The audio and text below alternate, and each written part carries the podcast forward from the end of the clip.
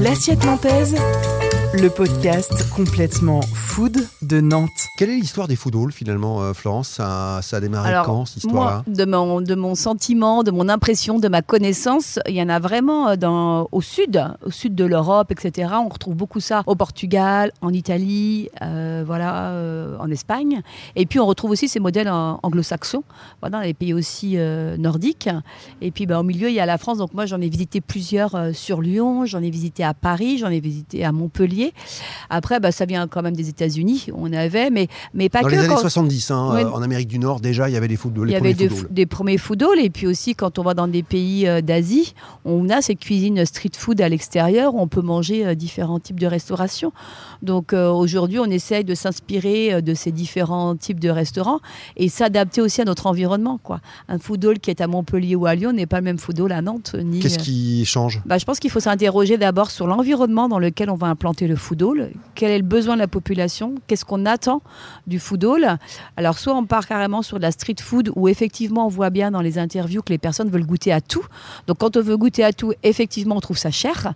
Ou alors, effectivement, on, est, on vient déguster un plat et puis on revient pour un autre plat. Donc, on est un peu entre les tapas et le plat qu'on veut, euh, qu'on veut déguster avant tout. Donc, il faut trouver cet équilibre entre les différents besoins et les différents modes de food hall. Audrey, vous connaissiez vous les, les food halls avant d'y travailler? Oui, moi je suis allée au Food Hall à Lyon, donc peut-être pas le même que toi Florence. Je suis allée à a Food hein. Traboul. Traboul, ouais. C'était très sympa, mais bon, c'est un vieux bâtiment lyonnais, donc c'est tout exigu, c'est un petit peu bon. Je pense qu'ils ont fait avec les moyens du bord. C'était très sympa, mais très bruyant, beaucoup plus qu'ici, alors qu'au final c'est plus petit.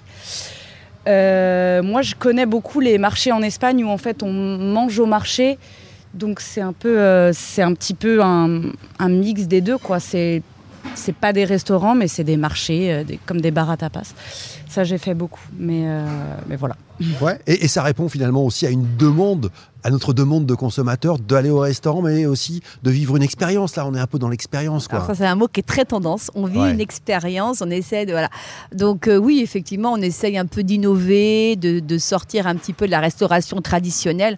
On fait pas non plus une grande révolution, mais avant tout je pense que être dans un même lieu, à plusieurs, en groupe, avec une offre de restauration, c'est vraiment les trois piliers qui peuvent définir euh, cette offre de restauration. Peut-être que ça permet aussi aux consommateurs de se, de se détacher de cette table de restaurant avec le serveur, etc. et d'être plus indépendant.